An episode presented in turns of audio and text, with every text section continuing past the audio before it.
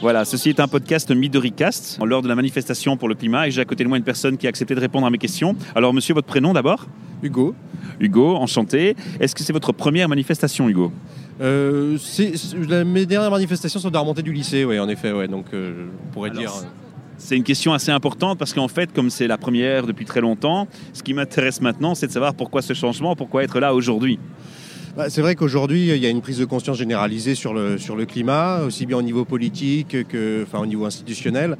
Euh, et, donc là, je pense qu'aujourd'hui, tout le monde se rend compte qu'il y a une façon, enfin, il y a, il y a quelque chose d'inéluctable, il y a un tournant à prendre. Alors évidemment, la grande préoccupation aussi, c'est de faire en sorte que cette transition soit également euh, sociale, c'est-à-dire qu'elle ne euh, génère pas encore plus d'inégalités sociales. Et donc là, il y a vraiment quelque chose, un chemin très important à, à, prendre, mais il faut le prendre de la bonne façon quand on entend les citoyens dire que le pouvoir est en nos mains dans le choix de nos achats, dans le choix de pour qui on travaille, est-ce que malgré tout vous croyez encore que ce genre de manifestation peut avoir un impact quand on constate que les politiques ont peut-être tendance à de moins en moins écouter les citoyens je crois que les citoyens euh, doivent aussi agir à plusieurs niveaux. Par exemple, euh, tout ce qui est de l'ordre du digital permet aujourd'hui aux citoyens euh, d'agir. Et donc là, je pense que la révolution digitale est un excellent levier citoyen. Et pour le coup, il y a beaucoup de mouvements citoyens qui naissent aussi de tout ce qui est issu de la révolution digitale, comme les réseaux sociaux, la, possibilité de communiquer, les applications aussi. Il y a beaucoup de, start-up aujourd'hui qui, qui, qui, qui, arrivent à, créer des, alternatives très intéressantes. Et ça, ce sont des initiatives citoyennes.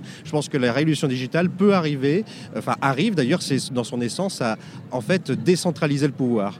Et, euh, donc euh, il y a les leviers au niveau, enfin visibilité pour la manifestation, mais aussi le levier digital qui à mon avis est très important et permet de donner beaucoup plus de pouvoir aux citoyens que, euh, faire en fait un véritable contre-pouvoir par rapport aux politiques et à l'institutionnel.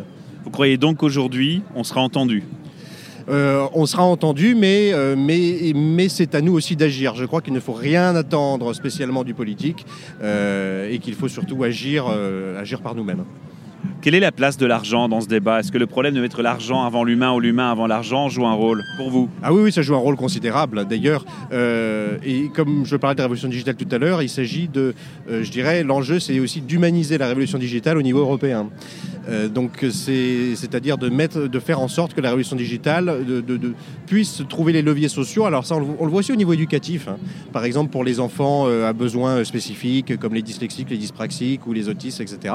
Là, on se rend compte que la révolution digitale peut amener à certains supports pédagogiques qui permettent d'améliorer les choses. Je crois que globalement, euh, les enjeux sont très liés au niveau de ce que l'on appelle la société inclusive et, et les enjeux écologiques. Ça va de pair. Merci. Alors j'ai encore peut-être une question pour vous.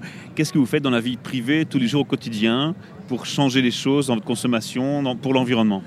Bon alors déjà je, n'ai pas de permis de conduire donc c'est green d'office. Voilà c'est green d'office. Euh, bon c'est vrai qu'après je, je, vis plutôt en milieu urbain donc euh, je peux me permettre de, prendre les transports, de me passer de voiture. Euh, j'essaye d'avoir le, le, maximum de, de pas. Alors je ne jette pas mes déchets dans la rue. Euh, je fais toujours ça dans une poubelle ou ce genre de choses. C'est des, petits réflexes, mais, mais voilà qu'il faut avoir. Et puis je fais aussi, euh, je, tâche de faire attention à ce que je consomme aussi. Euh, je vais plutôt aller en effet vers, vers du green, mais, mais aujourd'hui on a beaucoup plus les moyens aujourd'hui de se renseigner avec les forums, avec Internet, quelle enseigne est, green, quelle enseigne les moins, et, donc j'essaie de, voilà, de, m'employer à faire ça euh, par des petits gestes au quotidien. Félicitations, merci de votre temps, de votre patience avec moi. Merci, merci à vous. Au revoir. Au revoir.